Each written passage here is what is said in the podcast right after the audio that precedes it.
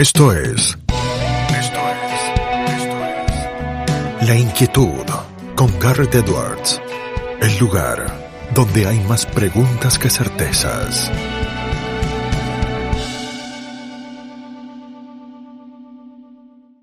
Damos vuelta de página aquí en La Inquietud por CNN Radio Rosario. Tenemos un enorme honor, placer y privilegio.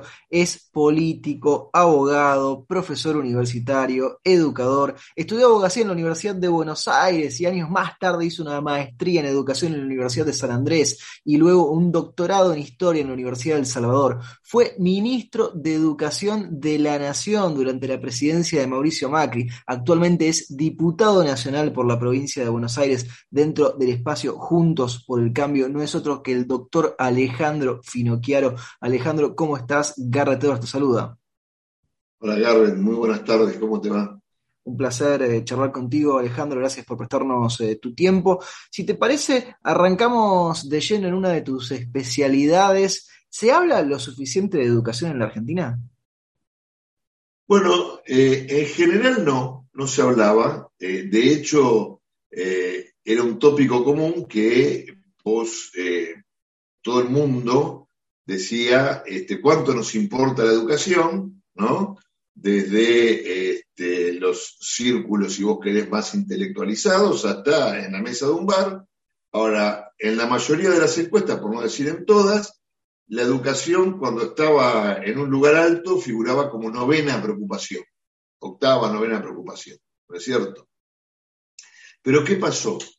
Vino la pandemia, vino una forma de resolver la pandemia que claramente no ha sido acertada por sus resultados, y entre todas sus dimensiones este, está la educativa, que fue donde se equivocó mucho, porque Argentina, y hasta ahora solo encontrado en el mundo Uganda, un país del África Central, eh, han sido los únicos dos países que han decidido cerrar durante dos años su sistema educativo.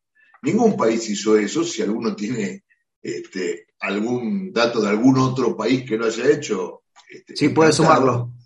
Puede sumarlo, pero no he encontrado. ¿Qué han hecho los países razonables en el mundo? Cuando hablo de razonable me refiero a Uruguay, por ejemplo, ¿no? no. Eh, pasada el primer estupor, la primera ola, donde todos nos encerramos, eh, se abrieron las escuelas, cuando había eh, peligro significativo este, o aumento de casos, circulación, se suspendían las clases. Cuando eso pasaba, se abrían y así se fue llevando, por supuesto, ningún país en el mundo, en ninguna dimensión y, tampoco en la educativa, salió indemne. Cuando vos tenés algo como una pandemia, todos perdemos. Ahora la cuestión es si perdés 12 a 0 o 1 a 0. Argentina perdió 12 a 0. ¿no? Entonces, ¿qué pasó? Por primera vez, padres, docentes y, las comunidades empezaron a organizar.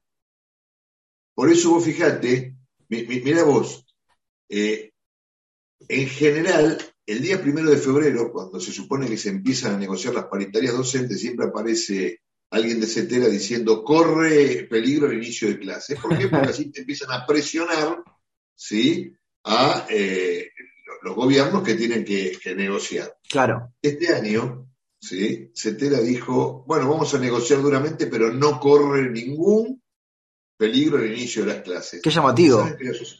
Porque la sociedad no lo aguanta. La sociedad no aguanta más que no haya clases en la Argentina. Vos pensás que hay um, este, provincias como Santa Cruz o Chubut que llevan cuatro o cinco años sin clases. Sí, una locura, uno lee los titulares. Con intermitencia. Chicos que no saben empuñar un lápiz. ¿Cómo tomar un lápiz para escribir? ¿No? Este, entonces, eso es tremendo. Estamos condenando a una generación y eso no se puede permitir más en la Argentina. Por eso, digamos, como algo bueno, después de haber hablado de todo lo, lo, lo que no es bueno, sí. Por eso está muy bien que ahora se hable mucho de educación. Acá en el Congreso eh, se presenta por lo menos un proyecto educativo diario. Te digo porque por lo menos quienes pertenecen al interbloque de Juntos por el Cambio, o a lo mejor algún bloque este, amigo, este, eh, me los pasan para que los mire, para que dé una para que le dé tu opinión experta. Si, los puedo acompañar, ¿no es cierto? Este, y a veces ni siquiera hago a tiempo. De hecho, de hecho, esta semana por lo menos cinco. ¿no? Es un número. Este, digo, no importa si después se aprueban o no se aprueban. No, pero es la muestra de que es un tema que está dando vueltas. Pero quiere decir que es un tema que empezó a preocupar a nuestra sociedad. Y la verdad, lo que hace la diferencia es la educación. Y no es porque yo me dedique a educación, es porque realmente hace la diferencia. Mirá, eh, heredé de mi abuelo un diccionario de 1921. En ese diccionario que tengo este, en mi casa. Un incunable. Cuando vos. ¿eh? Un incunable. Es un incunable, sí, sí, sí, sí. Este, cuando vos vas a la entrada argentina, bueno, habla de un país pujante, este, y termina eh, diciendo Argentina se encuentra liderando actualmente o, en pugna por el liderazgo del continente americano con los Estados Unidos de América. Hmm. Bueno, esa es la Argentina cuando la educación ganaba, cuando la educación era importante. Era la Argentina de la ley 1420, era la Argentina de la reforma universitaria que nos permitió estudiar, ¿sí? a los que no venimos de clases pudientes. Era la Argentina de la escuela laica, eh, gratuita, obligatoria, ¿no? Era esa Argentina que nos igualaba en los saberes. Era la Argentina de mi hijo el doctor, no de mi hijo el planero. ¿no? Entonces era la Argentina del esfuerzo, del mérito, ¿no? Era la Argentina del Teatro Colón, donde las máximas, eh, este, los máximos tenores del mundo, las máximas sopranos, si no venían al Colón no habían hecho carrera. Era la Argentina, Alejandro, de que cuando a un alumno le llegaba una mala nota, los padres se quejaban con el hijo en vez de ir a quejarse con el profesor, ¿no? Era la Argentina que cuando vos tenías una mala nota en el cuaderno de comunicado no querías volver a tu casa. claro, también. Este, bueno, cuando el Estado comienza a desvincularse de la educación, ¿sí? y ni te cuento en los últimos 20 años que el seterismo educativo eh, ha secuestrado al sistema educativo, este, es cuando Argentina decae. La decadencia argentina coincide con la decadencia educativa argentina. Se profundiza en los últimos 20 años con CETERA ¿sí? este, a cargo del sistema educativo en lugar del Estado. ¿Cómo vamos a, ese, seterismo educativo. De vuelta? ¿Qué se hace con ese seterismo educativo? ¿Qué se hace con ese seterismo educativo, Alejandro? Bueno, a ver, el Estado, acá hay una cuestión que tiene que ver con lo siguiente. La verdad es que cuando nosotros gobernamos, tanto cuando yo fui gobernador, eh, perdón, eh, eh, Ministro. Ministro de la provincia de Buenos Aires como ministro nacional, nuestros conflictos con CETERA eh, no tenían que ver con un punto más o menos de paritaria. Eh, eh, eso hay que analizarlo mucho más profundamente. Si la diferencia son dos puntos de paritaria, hay una diagonal que se puede hacer para arreglarlo.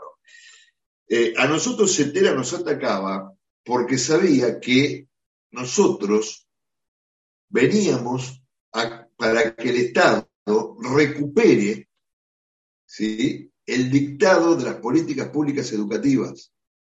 Es el Estado quien hace las políticas públicas educativas.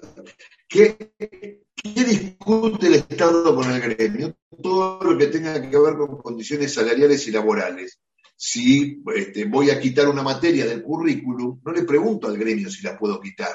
Claro. Lo que negocio con el gremio es qué voy a hacer con los docentes que dictan esa materia, cómo les voy a mantener el salario mientras los capacito, etcétera, etcétera, y cuándo van a poder volver a ejercerlo. Eso es lo que discuto. Con eh, si agrego una hora de clase, lo que discuto es cuánto más les voy a pagar, eh, qué va a pasar con las enfermedades profesionales como las varices de una persona que tiene que estar parada una hora más. Eso es lo que discuto con el no todo lo que tiene que ver con el, todo lo que tiene que ver con el derecho laboral, no con lo pedagógico, lo didáctico. Mira, te voy a decir algo que posiblemente haga que esta entrevista repercuta en todos lados. ¿Sí? Un senador romano, Catón el Censor, estaba convencido de que Roma nunca iba a ser grande mientras existiera Cartago. ¿No? Estamos hablando de mediados del siglo II antes de Cristo. Entonces, Catón daba sus discursos en el Senado de lo que fuese. Por ejemplo, erigir un templo en honor de tal Dios. Mm. Pero cuando lo terminaba, decía, y recuerden, delenda ex Cartago. ¿Sí? Es decir, hay que destruir a Cartago. Eh, yo creo que para comenzar a este, recuperar el sistema educativo, y lo voy a decir en latín para que no suene tan duro, delenda, etcétera. ¿Sí? Es decir, tenemos que terminar con el seterismo educativo, que es esa lógica que, eh, de eh, la escuela cumple su función reteniendo durante 14 años al niño, no importa si aprende o no conocimientos significativos, si aprenda, si es necesario que aprenda a ser un agente de la revolución, si es necesario que salga con nuestras ideas y sin pensamiento crítico, básicamente odiando al mundo en el que va a vivir, es decir, odiando al empresario que le puede dar trabajo, odiando al dueño de una pymes, odiando este, al Estado, odiando todo. Una reproducción sistemática de violencia simbólica, si nos ponemos altuserianos.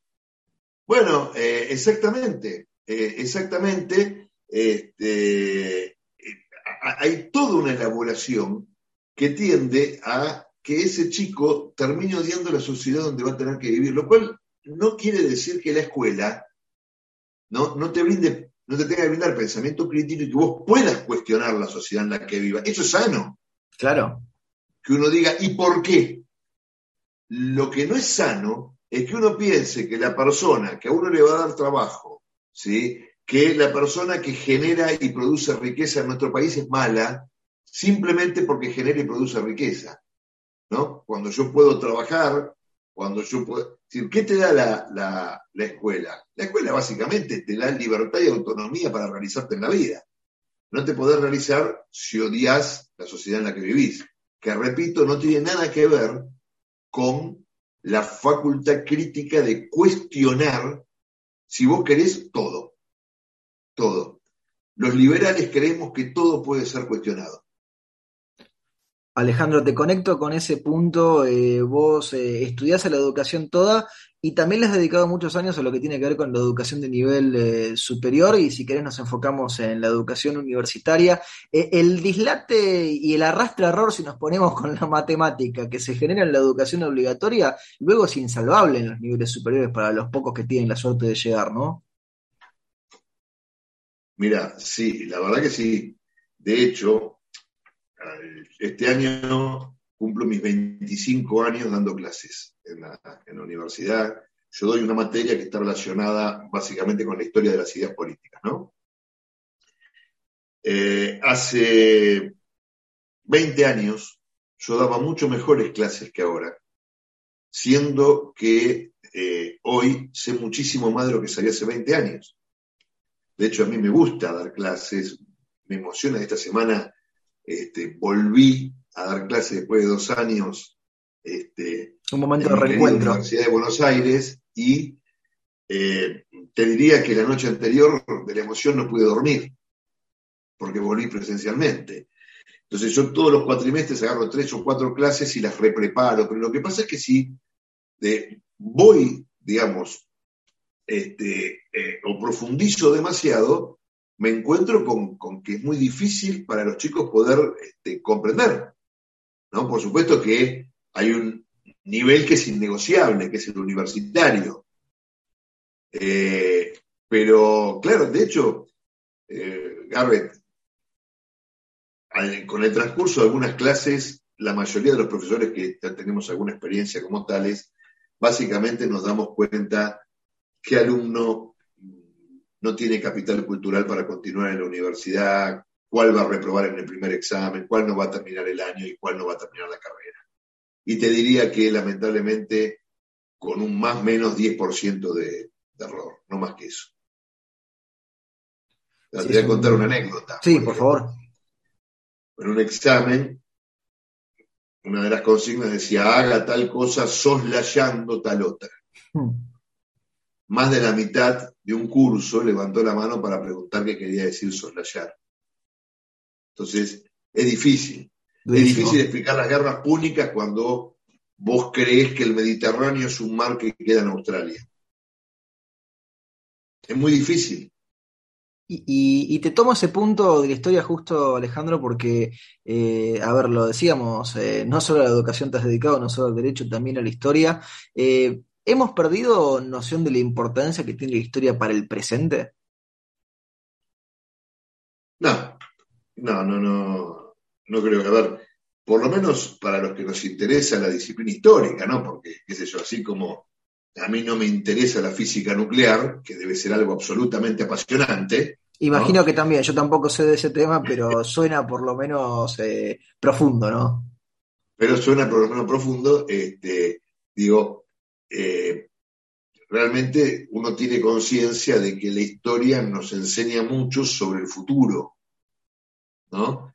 Es decir, este, eh, la historia es profundamente cíclica, no porque van a volver a nacer Julio César, Napoleón o, Churchill, sino porque eh, continuamente vuelven a darse las mismas cosas y aprendemos. Por ejemplo, cuando nosotros decimos que es muy importante mantener la memoria de la Shoah, del holocausto, sí. ¿no? porque puede volver a repetirse. No quiere decir que va a volver a repetirse, se puede volver a repetir en Alemania, que va a volver a existir alguien parecido a Hitler y que el colectivo a atacar va a ser el pueblo judío. Quiere decir que en cualquier sociedad puede surgir un autócrata que eh, tome de enemigo un colectivo y trate de aniquilarlo. Y que tenemos que estar, digamos, atentos y vigilantes Garrett, la lo que nos enseña la historia es que la libertad nunca puede considerarse obvia. No pauses, ni adelantes, o retrocedas. Quédate en La Inquietud con Garrett Edwards. Hablando del corsi y recorsi de la historia, Alejandro, te tomo ese punto. Eh, vos sos más de la idea de que eh, son las circunstancias las que moldean a los personajes que terminan dejando su huella en la historia, o más bien una cuestión así de personajes eh, paradigmáticos y arquetípicos que aparecen, porque digamos que son generalizando dos posturas ahí casi de dos lados de la biblioteca, ¿no? Sí, lo que pasa es que es una discusión para un seminario. no, yo creo que eh, época y clima de época eh, se entrelazan y eh, de, alguna manera interaccionan recíprocamente con los hombres. Es decir, por ejemplo, Alemán, era inevitable que Alemania derivara hacia el nazismo si no hubiese existido Hitler, no lo sé porque es esa la historia ficción, pero realmente el Tratado de Versailles había sido tan tremendo, había humillado tanto a Alemania, este, eh, la había puesto en una situación de tal complejidad que sí era esperable que Alemania estallara, y no iba a estallar eh, en una forma de eh, democracia este, parlamentaria débil como era la República de Weimar, sino con un poder central fuerte.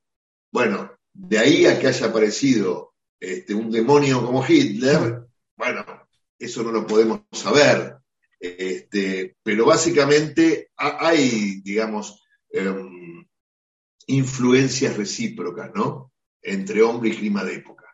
¿Qué sé yo? Si Marx hubiese nacido 100 años antes, nunca hubiese escrito El Capital, porque no hubiese habido revolución industrial todavía. Entonces, al no haber revolución industrial, no fábricas, este, etcétera, etcétera, no, ¿no? Entonces nunca hubiese escrito El Capital hablando del clima de época, Alejandro, hablabas un poco del clima de época de la Argentina con respecto a la educación. Te lo pregunto más claro en lo político y en lo político partidario. ¿Cómo ves el clima de época de 2022 y 2023 en la Argentina? Eh, lo veo muy difícil y eh, permitime eh, que haga una pequeña disquisición sobre Sí, por favor. Creo que este va a ser un momento de una gran responsabilidad para todos, para todos los argentinos. Eh, digo porque a veces aparecen personajes que no voy a nombrar, ¿sí? por una cuestión ética, pero eh, con propuestas mesiánicas de uno y del otro lado de la línea ideológica, este, que te prometen que todo es posible. Este, y la verdad es que nosotros estamos viviendo en este momento con una economía este, tremendamente averiada, con un tejido social roto, ¿sí? y con un poder político tremendamente débil. Tenemos un presidente que tiene una debilidad como yo no recuerdo desde 1983 en un presidente, ¿no? Este, y todo eso es un cóctel mucho más explosivo que el del año 89 y que el del año 2001. Entonces, si, tenemos un poco de memoria, si la historia realmente nos enseña sobre el futuro, tenemos que acordarnos que todavía estamos pagando los precios de esas catástrofes, como todavía pagamos el precio del Rodrigazo hace 47 años. El Rodrigazo nos dejó sin moneda en este país, por ejemplo. Por eso en Argentina nadie piensa en pesos. Mm. Vos vas a Brasil y nadie piensa en dólares. Querés pagar con dólares y te miran como diciendo, miren, no sé a cuánto está el dólar, qué sé yo, vaya y cambie. Sí, sí, como si fuera un extraterrestre. Este, acá en Argentina vos pensás cuánto van a hacer dólares, cuánto vale una casa en dólares, cuánto vale un auto en dólares, ¿no? Eh, el 2001 nos dejó huellas tremendas que todavía no se pueden, este, de las cuales nos podemos recuperar. Eh, esa mañana de domingo, este, que yo estaba mirando, estaba en la cama mirando este, cómo el entonces presidente Rodríguez Sá declaraba el cese de pago de los servicios de la deuda externa, yo me agarraba la cabeza y mi esposa me preguntaba ¿qué me pasaba? Y yo dije, si hubiese sido el Tano Pazman, nos fuimos a la vez. ¿No? No, no, pero es que es, que es terrible eh, tomar conciencia de que es un momento muy delicado. ¿Y sabes qué pasa? Cuando se generan esas explosiones, ¿quiénes son los que, los que sufren? Los sectores más vulnerables y los sectores medios. O sea, ¿quién es al que llaman, llaman al administrativo de una planta automotriz para decirle que como no se puede importar porque no hay divisas y porque además Argentina tiene crédito, van a tener que despedirlo. Y cuando sale se encuentra con su esposa que trabaja en un tallercito textil, que le dice que a su vez el dueño le dijo que la va a suspender porque no están entrando las tinturas, ¿sí? Y que además, por más que tuviesen las tinturas, nadie va a comprar remeras porque no hay plata en el país. No pierden los más poderosos con estas crisis. Los que pierden son los menos poderosos. Hay que tener responsabilidad. Y hay que tener responsabilidad declarativa, hay que tener responsabilidad cuando se ejerce el gobierno y cuando se ejerce la oposición. Alejandro, te hacemos las últimas tres preguntas y no te robamos más tiempo de tu jornada. Eh, te has eh, dedicado, por un lado, al Poder Ejecutivo, también con una experiencia en el Poder Legislativo, que es la que estás haciendo ahora. Conoces el Poder Judicial porque sos abogado, estudiaste Derecho. ¿Qué es lo que más te ha sorprendido de la interrelación de los tres poderes que no te hayan enseñado los libros? Eh, que los tres componen el gobierno de la República. ¿sí? Y que es sano y saludable que los tres dialoguen entre sí. ¿A qué me refiero con esto? El gobierno de un Estado lo compone el Poder Ejecutivo, que lleva la administración diaria y cotidiana del Estado, el Poder Legislativo, que dicta las normas que deben cumplirse, y el Poder Judicial, que es el intérprete final de esas normas. ¿no? Entonces, vos fíjate que en Argentina, justamente por los vicios de nuestra política y todo, este, por ejemplo, se considera que está mal que el Poder Ejecutivo dialogue con la Corte Suprema de Justicia. No. Hmm. Lo que está mal es si un ministro del Poder Ejecutivo llama a un ministro de la Corte para pedirle por un accidente de tránsito del cuñado. Eso está mal. Pero que, por ejemplo, frente a determinados casos el Poder Judicial dialogue con el Poder Ejecutivo, por, por supuesto, en audiencias que eh, tienen que ser prácticamente del dominio público, digamos, ¿no? Y tienen que ser públicas, vos tenés que saber que fulano se fue a reunir con los miembros de la Corte, que hablaron tal cual cosa, este, este, que el Poder Judicial, el, este, miembros de, la Corte Suprema, el presidente de la Corte Suprema dialogue con el presidente de la Cámara de Diputados, de nuevo, no para pedir una gauchada, hmm. Eh, sino eh, por, una cuestión institucional, ¿no? Este, está muy bien. De hecho, vos fíjate que Argentina es una de las pocas sociedades en el mundo donde la palabra pacto tiene una connotación negativa. sí, suena que alguien se va a aprovechar de otro, ya sea dentro del pacto o fuera. Es increíble que tenga una connotación peyorativa. Escúchame, Garrett, el pacto es la esencia de la política, por ejemplo.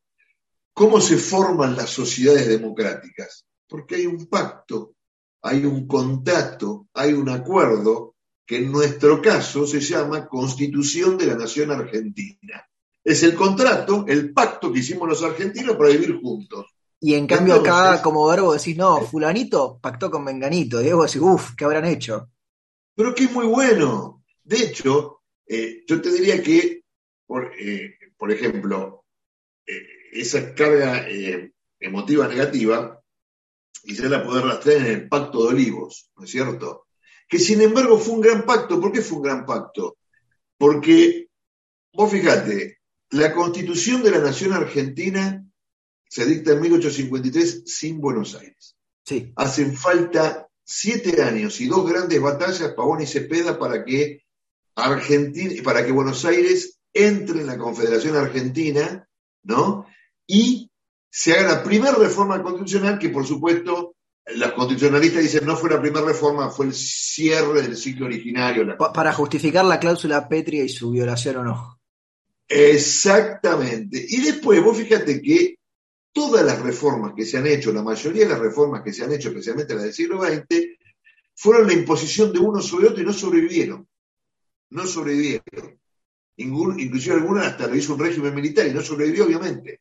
¿No?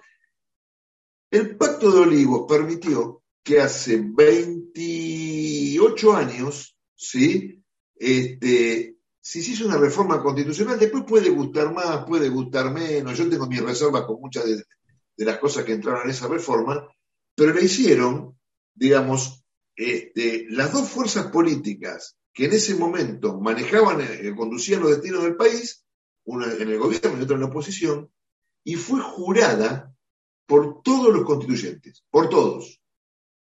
Y fíjate que hace 28 años que nadie discute la constitución surgida del Pacto de Olivos. Si Menem, por ejemplo, en ese momento lo hubiese hecho con ese famoso plebiscito de, noviembre del 93 y qué sé yo, eh, y se hubiese discutido claramente.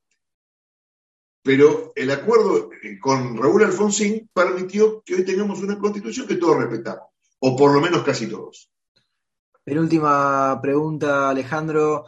Eh, a comienzos del siglo XX, el presidente de la Universidad de Harvard, de C. Eliot, Charles Eliot, hizo publicar los clásicos de Harvard y además eh, eh, generar una biblioteca que le llamaban la Biblioteca de los Cinco Pies, con 50 volúmenes que eran los que él consideraba que llegar a alguien a ir a la universidad o no, si los leía iba a tener una educación completa. Yo sé que a vos te encanta la literatura, Alejandro. ¿Qué lee Alejandro Finocchiaro cuando tiene un segundo para desenchufarse de toda la actividad diaria?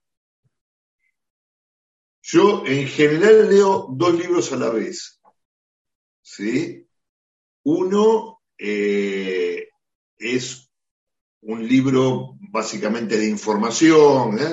Por ejemplo, ahora estoy leyendo este, una historia de los pueblos normandos de Récif Boyer, ¿no? un historiador francés.